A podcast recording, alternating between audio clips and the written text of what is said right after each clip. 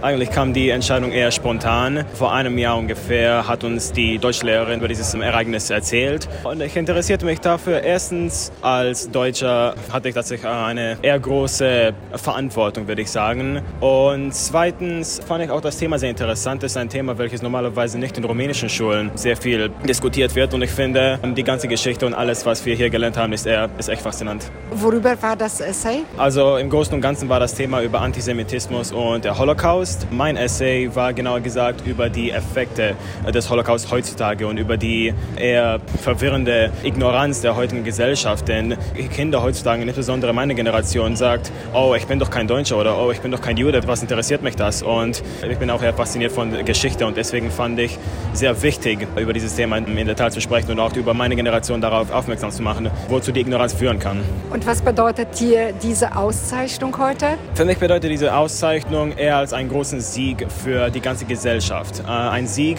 dass äh, der Kampf gegen den Antisemitismus noch stark ist und dass, obwohl ich unter 700 Menschen gewonnen habe, sicherlich bin ich ähm, eher begeistert darauf, aber ich bin auch begeistert, dass mit meinem Essay hoffe ich, Leute zu inspirieren und Leute zu zeigen, dass der Kampf nie enden darf und dass der Kampf gegen Antisemitismus ein Kampf ist der heutigen Gesellschaft und ein Kampf der zukünftigen Gesellschaft. Herzlichen Glückwunsch dann und viel Erfolg auch weiterhin.